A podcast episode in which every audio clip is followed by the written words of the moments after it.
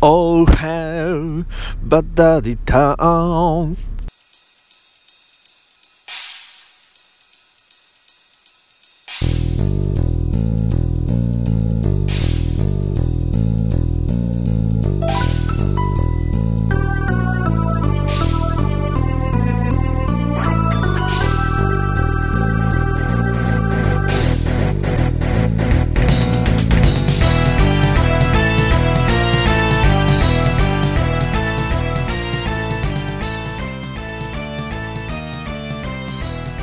はい、始まりました。バトダディモービル放送局第11回ということで、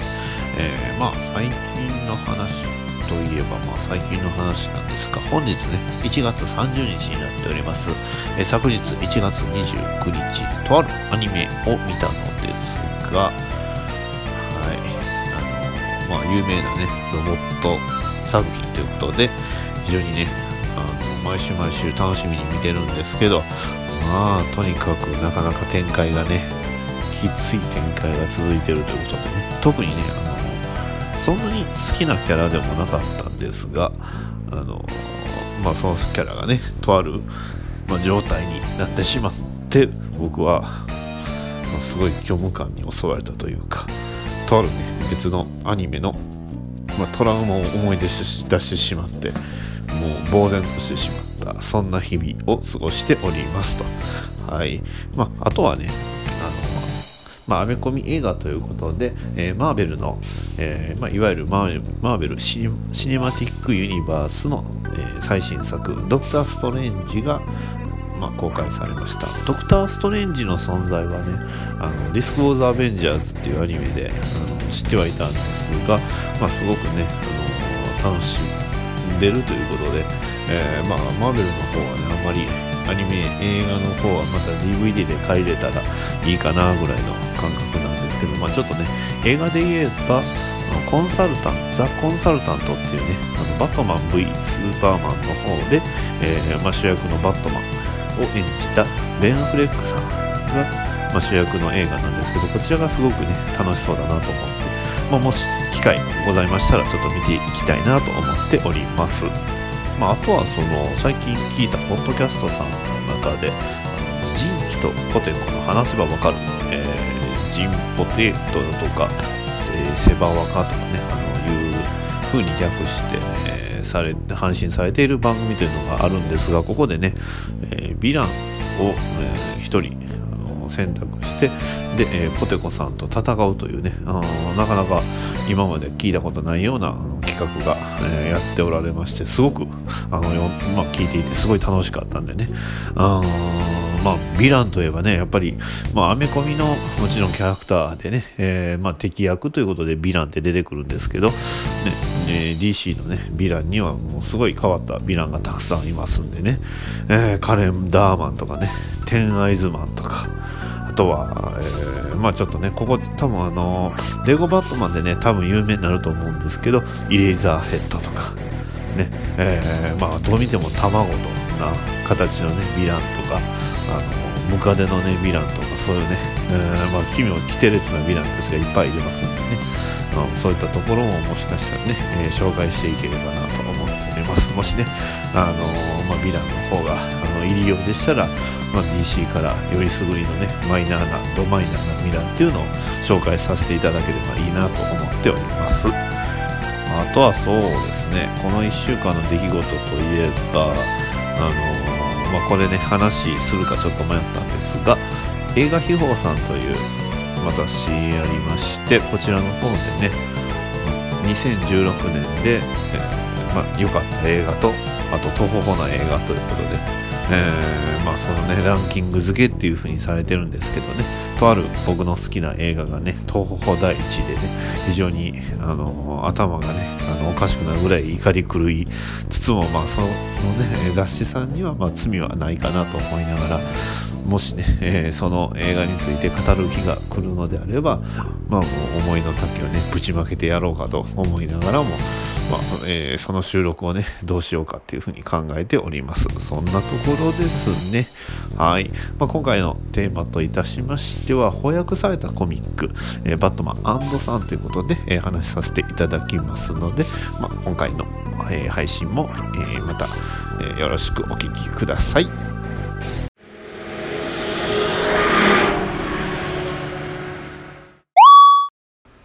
こちらバッドダディ応答せよ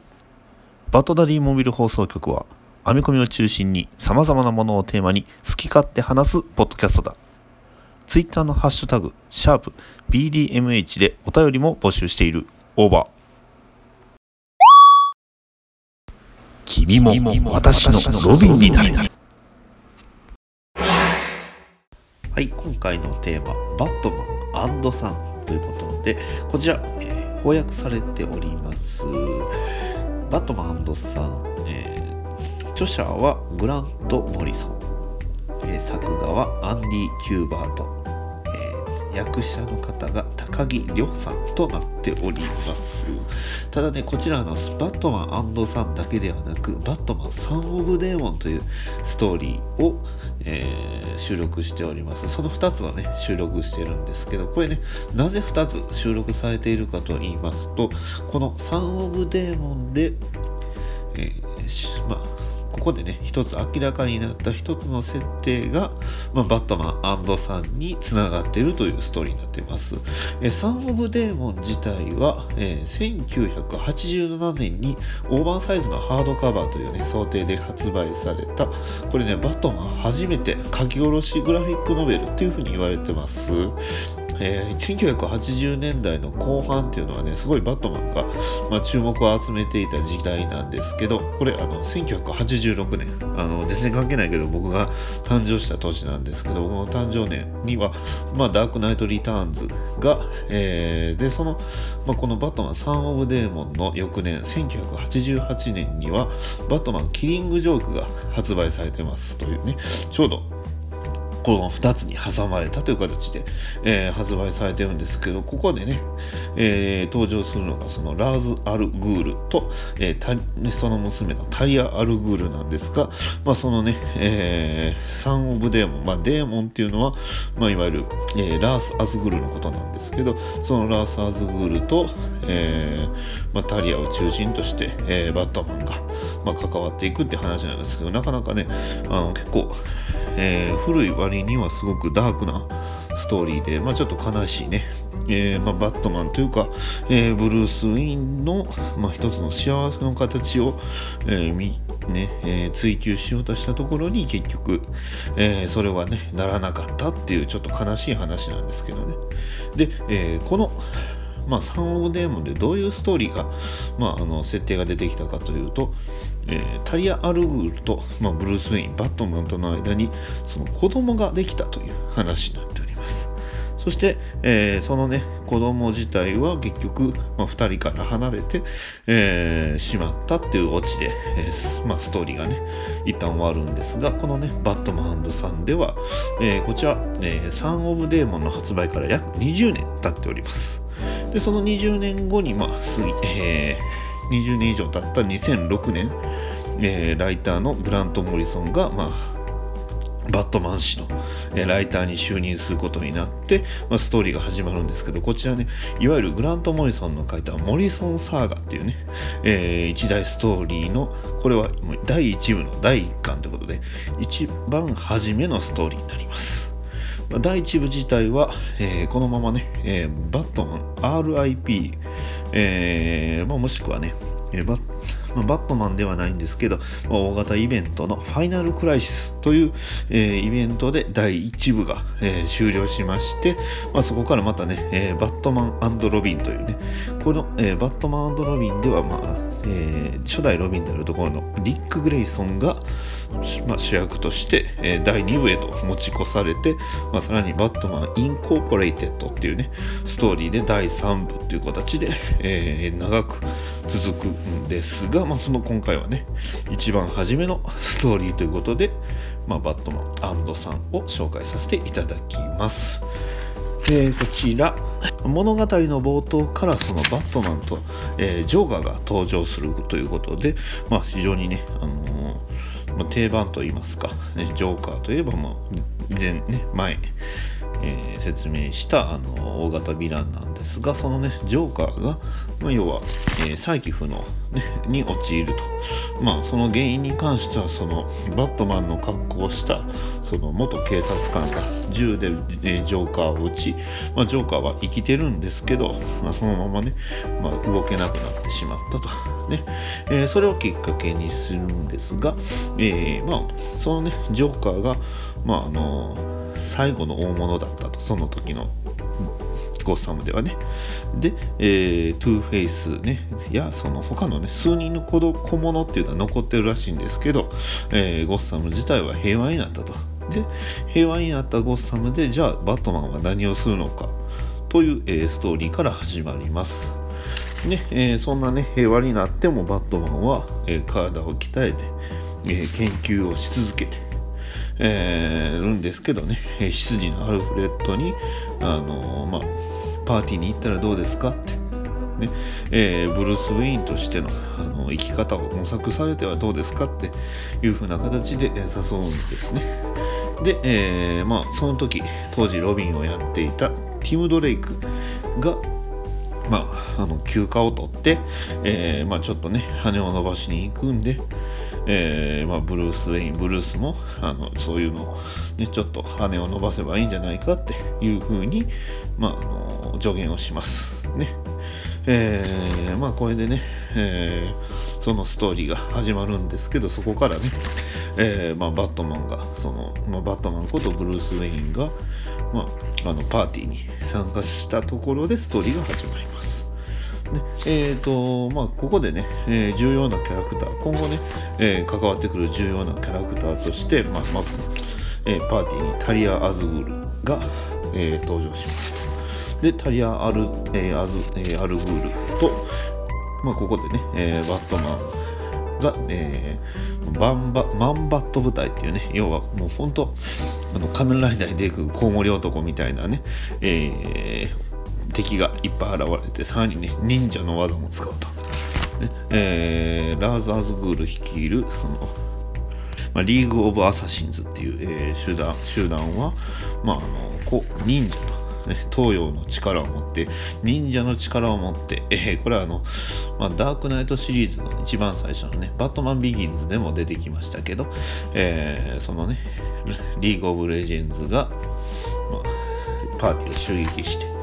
でそれに対してバットマンは一人で戦いを挑むとでさらにその大量の、えーまあ、マンバットに襲われて、えー、最後ね、えー、窮地に立たされたとしたら、えー、時に出てきたのがその目の前にねタリア・アルグールともう一人、え、問題児ということで出てきたのが、え、ダミアン・ウィインと。はいまあ、ここからね、えー、ダミアン・ウェイン初登場、まあ、サン・オブ・デーモンを、まあ、除いてですけどね、ここでダミアン・ウェインが、まあ、デビューを果たすという、えー、ストーリーになっております。はい。まあね、今回話、えー、したかったのが、やっぱこのダミアン・ウェインが、えー、まあ、この時はね、えー、まあ、モリソンサーガが始まって初登場して、なんとね、えー、今の、今まで、えー、しっかりとキャラクターとして、まあ、それこそ人気キャラクターとして、えー、現在ね、活躍しているということで、まあ、ダミアン・ウィンを紹介させていただきます。まあ、あの、バットマンには実は息子がいて、ダミアン・ウィンっていうのが、えー、息子ですっていう話です。でこのダミアン・ウィンあのリーグ・オブ・アサシンズに、えー、育てられました。のでとにかく、えー、やんちゃと言いますか。あのま生意気な、えー、少年なんですけどね、えー、ま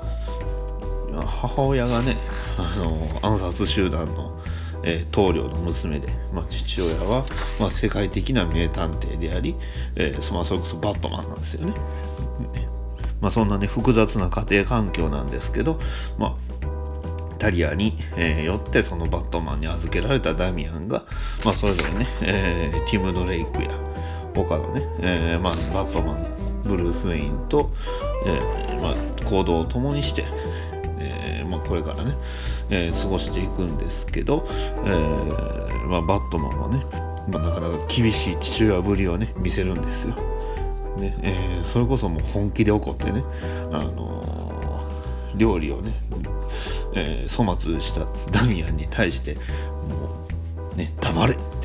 年長者に対してその口の利き方は何だって。怒りの感情は怯えの裏返しだ。そんなものに武道を学ぶ資格はないって。こう本気で怒るわけですよね。そしたらやっぱダミアンが素直にね「えー、はい父さん」ってあの、まあ、素直に従うんですけどね、まあ、その素直に従ったのも使うのもまあ割とね、えー、結構残虐な、えー、行動をするんですけどまあそこでね、えー、ティム・ドレイクと、えーまあ、ロビンと、まあ、対決してまあね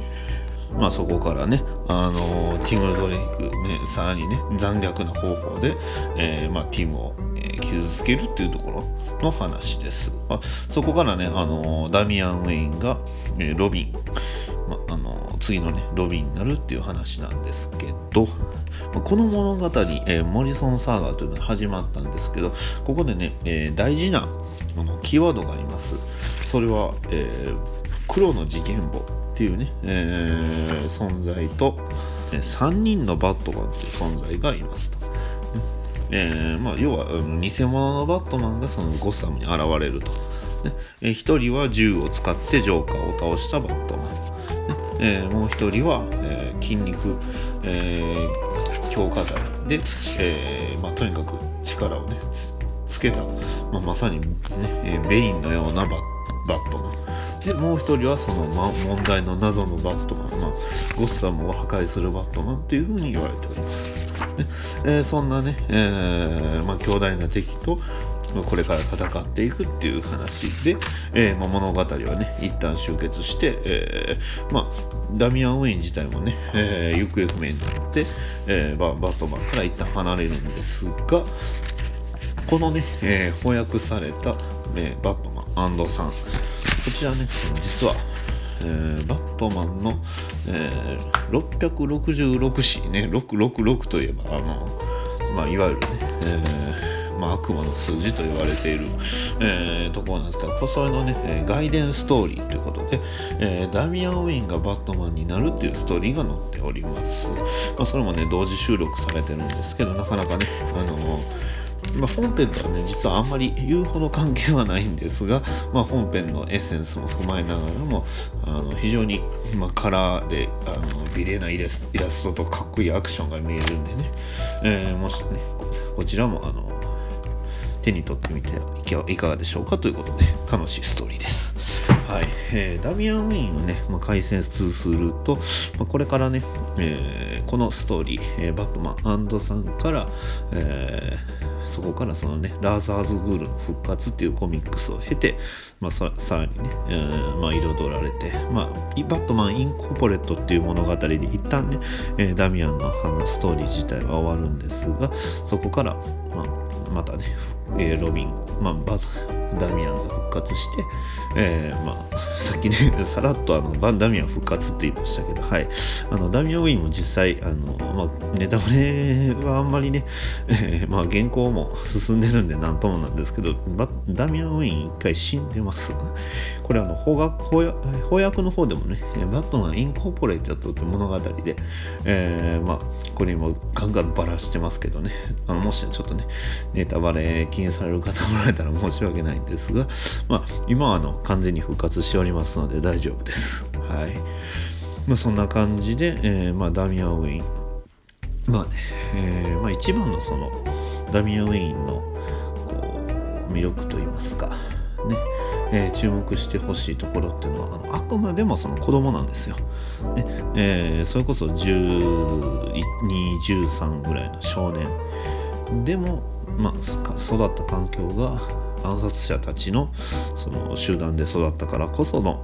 まあ、戦闘能力であったりただね、あのー、やっぱり精神は子供なんでバットマンがその宇宙船のねバットモービルを見せたら素直に喜ぶしねえー、タリアとバットマンがま対決してで、えー、どちらの側につくって言った時にそのダミアンの答えがあの2人でね両親と3人で暮らしたいっていうふうに言います。ここがね、まあ、の言ってることっていうのはすごく正論でやっぱりその子供には両親が必要なんじゃないかなって思うところであったりね、えー、まあ、そういうところ子供っぽくてあのすごい可愛いところではあると思います。え、現在ね、えー、まあ、まあ、ロビンことそのダミアン・ウェインは、まあ、ロビンの、えー、ダミアンの単独死を経て今また、まあ、バットマンと行動を共にしたりそれぞれね、えー、いろんなコミックスで活躍してるんですけど、まあ、今度ね、えー、スーパーサンズというあのスーパーマンの息子と、えー、一緒にチームを組んで、えー、戦うっていうね。あの非常に注目する注目される作品がありますんで、えー、まあ、これからね、えー、注目していければいいなと思っているキャラクターだと思っております。で、えー、さらにねあのちょっとあの今回ねこれを取り上げさせていただいた理由としてはもう一つあの、まあ、バットマン、えー、サン・オブ・デーモンっていうね、えー、古い作品の中でその生かされた設定ね、まあ、バットマンには実は息子がいるっていうあのさらにね古いあのコミックスになるとそれはそれで別の息子がいたりするっていうのもあったんですけどまあそれはね置いといてまあはっきりとねその母親が誰でっていうあのまあ、キャラクターとしてその息子が登場したと、ね。えー、そんなあの設定の、まあ、言ってしまえばあのそれはなかったことにされてる設定なんですけど、まあ、その、ね、設定が、えーまあ、そこその後に、まあ、ストーリーとして、えーまあ、このグラント・モリソンさんが、まあ、手がけた作品の完全なメインキャラクターとして、まあ、出てきたということで、まあ、それがね今のあの DC リバースという、えー、大型のイベントの、えーまあ、橋えー、なんじゃないかなと思っております。このね、あの DC リバースっていうのは、あのリバース、えーえー、まあ、リブートっていうね、いわゆる、まあ、フラッシュポイントっていうところね、イベントで、またね、現代風に物語をその再出発させるというね、えー、手法で、えー、またね、初めからスタートしたところで、えー、結局亡くなってしまったストーリー。今まで、まあ、日本でいうところの黒歴史になってしまったストーリーっていうのをそれこそその現代に、まあ、蘇らせるっていう、まあ、手法のえー、まあ、イベントが、まあ、やっておりまして、えー、これもね、えー、このラジオでも何回かいろいろ、あの折に触れて説明、えないし話はしたと思うんですけどそんなね、えまあ、リバースで、えいろいろキャラクター復活してますが、まあ、まさにねこのバットマンサンっていうのはその、えまあ、いなくなっていた設定を復活させて、えまあ、うまくねキャラクターとしてさらに確立させて、えー、消化していったっていう、えー、大きなね、えー、まあ何て言うんですか指標といいますか、まあ、これがね、えー、きっかけの一つなんじゃないかなと僕は思っております。まあ、ダミアン・ウェインね、うんこれからね、あのティーンタイタ、あのアニメのえー、ティーンタイタンズ VS ジャスティスリーグアメリカっていう OVA あるんですけどそこでもね、えー、もうダミアン・ウェインがロビンとして活躍してますのでね、今ちょろっとね今回出てきたのティム・ドレイクについてでもね まあ彼のねキャラクター紹介、えー、できればいいんですけど なかなかねあの原稿紙が実はティム・ドレイクが出てきてないのでねちょっといろいろありまして。まああのそれぞれねまあ、ダミアンもそういう時期ありましたし、ジェイソンなんかね、えーまあ、2代目ロビンのジェイソン・トットなんかは結構死んでる時期が長かったので、構ね、あのー、まあ、どのキャラクターにもそういう時期ってあるのかなっていうのはあるんですけど、なかなかね、あのこれから、まあ、そういうキャラクターにも日の目が当たればいいなと思っております。やっぱりね、あのー、それぞれファンっていうのは必ずついてますし、ね、あのみんなが嫌われるキャラっていうのはあんまり、まあ、嫌われるというよりもどちらかというと忘れ去られるっていうキャラの方が、まあ、あのアメコミ、まあ特ね、DC では多いので、まあ、その辺はねマーベルでも一緒なのかもしれませんが、はい。まあ、ちょっと今回ね翻訳のコミックスがあるんで、えー、翻訳コミック横で、えー、まあ、めくりながら読みながら収録してるんですけど、まあ、そっちにね集中してしまって喋るのがちょっと、えー、離れてしまったりするんですけどまあねラサーズグールこのコミックスではねほぼしまあえー、サン・オブ・デーモンではメインなんですけど、えー、バットマンサンではこのラサーズグール自体はまだ出ないのでそれこそね次回のまあ、時間か 時間の、えー、ラサーズグールの復活で、まあまあ、ラサーズグールが出てくるんですけどね、えーまあ、このねキャラクターもラサーズグール自体もいろいろストーリーがあるキャラクターで、まあ、サン・オブ・デーモンやっぱりねブルース・ウェインの一つのね幸せっていうのをま追求した作品なのかなただねちょっとそのあの結末についてはね先ほども触れましたけどすごく悲しいものではあるんですが、はい。まあね、これからね、ま、ここでね、えー、出てきたキャラクターも後々その復活したりとか。まあ、別のねキャラクターとして復活ねあの出てきたりとかしますんで、えーまあ、そういうのもあるんで古いコミックスっていうのも、えー、編み込み、えー、今見ても全然楽しめますし、まあ、楽しめないこともないですし、うん、やっぱりねあの、まあ、いつになってもその古さを感じさせないっていうところもこのアメコミの、まあ、魅力の一つなのかなと思っております。はい。ま、えー、バットマン安藤さんは以上です。こちらまだね、あの、小学館プロダクションさんの方で、えー、翻訳コミックス、えー、発売されておりますので、もしね、書店の方で、えー、気になった方はまたお手に取ってみてはいかがでしょうか。ててて皆様どうもはじめましてオルネポこと桃屋のおっさんのオールデイザネポンというポッドキャストをやっております桃屋のおっさんと申します九州最大級の顔面サイズを私誇っておりますが伝わりますか世界一聞き流せるポッドキャストというのをコンセプトに深夜ラジオのオープニングトークっぽい感じで私ほぼ一人で喋っております途中でゆかりのあるアーティストの曲を流したり大好きなポッドキャストの紹介をするコーナーをやったり気分はクリス・ペプラですぜひオルネポを検索していただいて登録ボタンを押していただいていえいえお代は一切いただきません。でもパケット代はご自身でご負担ください。それでは皆さん夢でお会いしましょう。あでだーす手取って取ってたててってと取ってたててってととっとたて。はい、バトダディセレクト今週の一冊ということで、まあ、あの一冊というか今回はスーパーマン誌の移住10と11を話しさせていただきます。まあ、感想を話しするんですが、どういう話かと言いますと、スーパーマンには、あの、今回ね、ジョン君というあの息子がおりまして、そのね、息子が、まあ、あの、とあるね、えー、ヒーローとまあ、ついに開校をするというね話なんですけどそのとあるヒーローというのが今回ねメインで紹介しましたダミアン・ウィンことロビンです、はい。まあ、要は、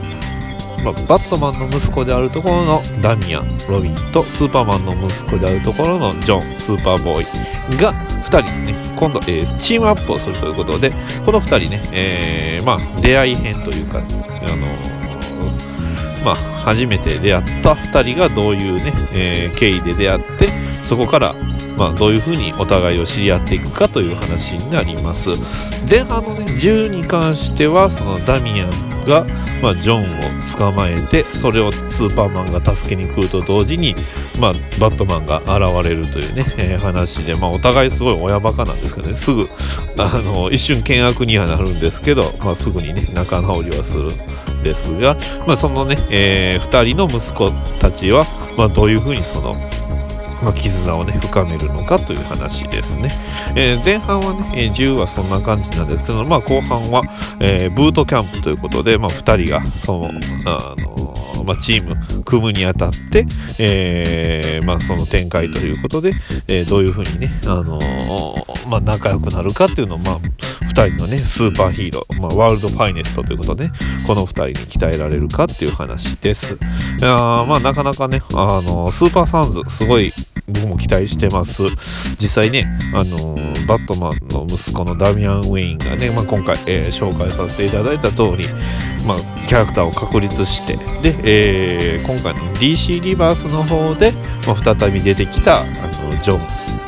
君は、まあ、どういう風にね、あのー、まあ、展開していくのか。そして、えーまあ、最後にねスーパーサンズということでね、えー、チームアップを果たすっていうのが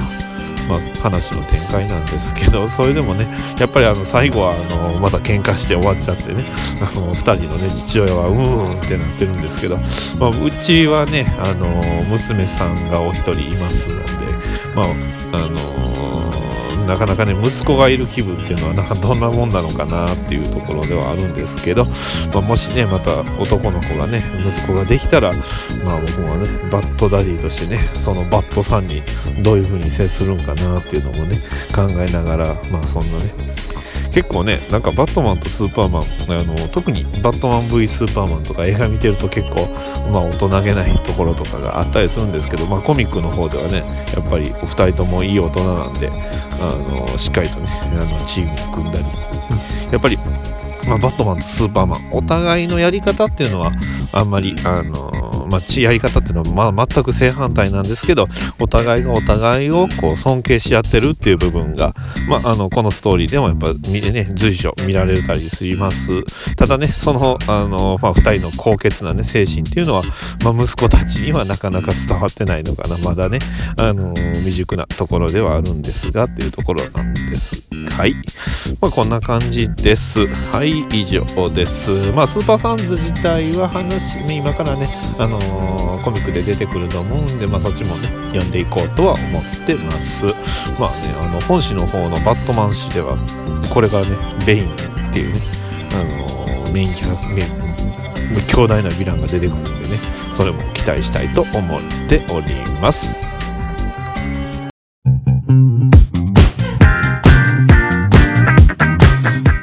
このポッドキャストは東西南北現在過去未来。遥か銀河の彼方から次元を超えたロボットメカ大好きな者たちに送るリスナー参加型のロボメカ特化プログラムです。題して、おさらぼ話。本日も安全確認、指差しチェック完了 OK! 発進しまーす。聞いてね。はいそれではシャープ BDMH 宛てにいただいたお便り紹介させていただきます。えまずダーさんからいただきました。いつもありがとうございます。おうダディ実写版とコミックアニメは別物だぜ。そこ突っ込むと誰も幸せにならないからクールダウンだ。といただきました。まあタイバニの件ですね。あーまあなかなかね。やっぱりこうまあその後もねあのこのね、対話の収録終わった後も、まあ、タイガーバニー、ちょっとね、アニメで見る機会ありまして、ちらっと見てると、やっぱりね、すごい面白かったです。あの、すごく完成されたアニメだなっていうのが、あの、よく分かったし、まあ、やっぱりね、おじさんかっこいいなってもあるし、バニーちゃんはハンサムだなって、えー、折り紙先輩は、まあ、ちょっとねやっぱりそういうところあのちょっとね勢いなところからこう隆起を振り絞るところっていうのがやっぱりヒーローなんだなと思ってます。実写版に関しては。でも実写はやっぱりね外国人の方まあねが作られるらしいので結構期待はできるのかなとは思ってます。まあねコミック版もねいろいろそのアニメでは語られなかったところっていうのが書かれてたりするんでちょっと僕もね読んでないんですけどいろいろねあのコミックも雑誌がいろいろあったのかな？いろんな雑誌掲載誌でやってたのとあとまあなんかアンソロジーみたいなのもいっぱいあったりするんでねそういうのも多分面白いと思うんですけどやっぱりね実写あのアニメコミックの実写化っていうのはやっぱりいろいろね。でもアメコミのね実写化ってやっぱりすごいあのすごい大迫力というか、まあ、スケールでかくね、あの展開されてるんで、まあ、日本の方もね、あのいろいろ、まあ、実写化したコミックアニメ作品っていうので語ってるポッドキャストさんとかもしかしたらあるのかなとは思ってまあ別物やっぱりねあのそれぞれ楽しみ方まあ楽しむなんていうんですかターゲットっていうのがやっぱりありますんで、まあ、そのねターゲットには外れてるんだなと割り切って、あの自分がターゲットだと思われてるもののコンテンツをねいっぱい吸収できて、ね、楽しめたらいいなと確かに思います。はい、えー、ダーさんありがとうございます。続きましてえー、まあ、えー、もう一もう一つまたダーさんからいただきました。ありがとうございます。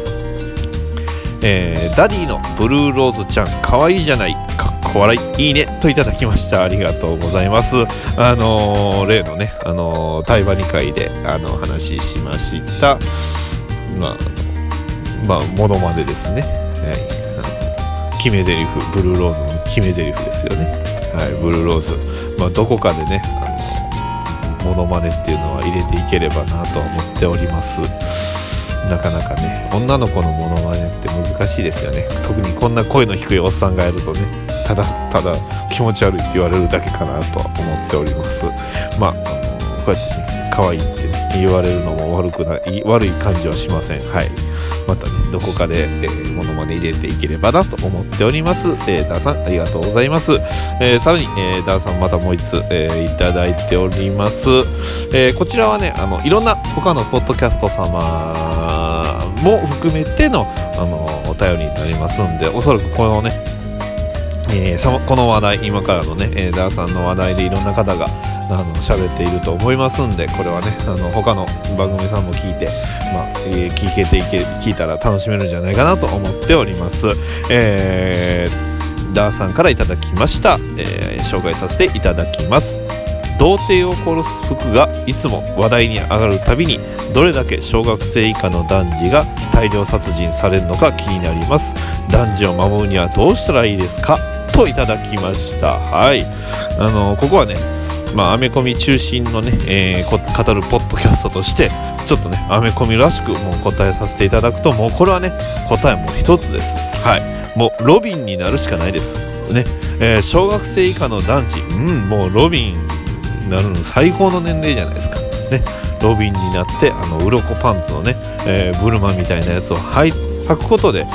えー、童貞を殺すんじゃなくて、あえてね、あの、そういうね、えー、お姉さん方を殺す側になるっていうのがね、大事です。はい。まあね、そんなね、しょうもないこと言ったんですけど、まあ、童貞を殺す服っていうのが確かにね、今回セーターみたいなのが出てきましたけどね、童貞を殺す服っていうのが出るたびに僕がいつも思うのは、あの、思春期を殺した少年の翼っていうね、これあの、まあ、とあるロボット作品の、まあ、テーマソングなんですけどそれがねあの脳内にね響き渡るっていう。まあ、そんな方他におられるのかどうか気になるんですけどもしねおられる方おりましたらまたお便りでお知らせください。はい。以上ダーさんからいただきました。他にもねあのユンハクユンユン白書さんとかねカティントンの酒場さんとか、えー、あと、まあ、僕がよく聞いてるラジオ他で言うと虹パパラジオさんとか、えー、アニメカフェさんぐらいかな。あと猫のしっぽさん3373とかはあんまりね僕も今まで聞いてなかったんですけどやっぱりね同じ質問、えー、他の方の質問も気になるんでねこういったところもラジオ聞いていければなと思っております。以上です。ありがとうございました。はい続きまして魔法使いの青虫さんからいただきました。ありがとうございます。タイパにまた見たくなった次回予告が面白いんだよなといただきました。はいそうですよね。あのやっぱりタイガーバニーといえばあのエンディングのね次回予告であのバニーや、ね、おじさん小鉄さんがこう「はい!」とかねタイガーバニーの何々な方とかねいうのがやっぱり面白いですよね。で最後のあのタイトルをこう英語っぽくねすごいスラスラスラというのがやっぱりすごいかっこいいんですよね。まあそれがあの第、えー10回やったかな？9回だったかな？あの前回にあの時間予告ということで真似させていただいたんですけど、まあ、やってても結構面白いというか自分でねあの収録してる方も面白いのでね、まあ、もしねあのそちらの方もまた聞いていただければと思っております。はいあの ABEMATV とかでねたまにってるのに見てしまうともうずるずると夜遅いのに見てしまって、えー寝る時間が少なくなってしまうんですけどやっぱねタイガーバニーまあこれは色褪せない作品だなと思いますんでまたね、えー続いてみたいだとかこれからね新しいまた展開があれば嬉しいなと思っております。魔法使いの青虫さんありがとうございました。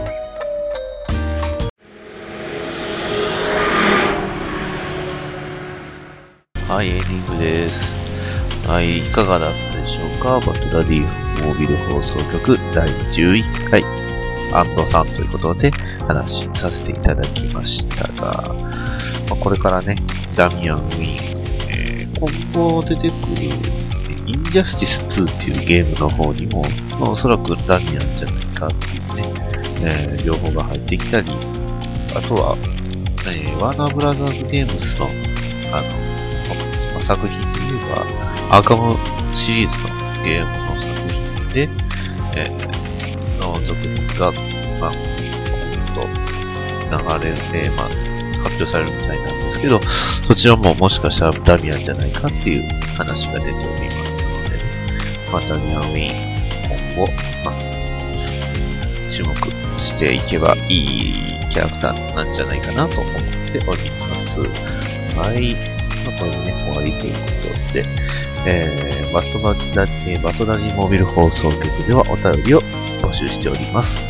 えー、ツイッターのアドレス、アットマーク、DATDADDYMOBILE、えーハッシュタグ、シャープ 22MH、えーメールアドレス、えー batdaddymobile bile.gmail.com まで、えお便りをお待ちしております。はい、次回第12回のテーマは、えキャラクターを紹介させていただきます。このキャラクターは、ベインです。はい。もうこれもね、いろいろ、モノマネしたりとか、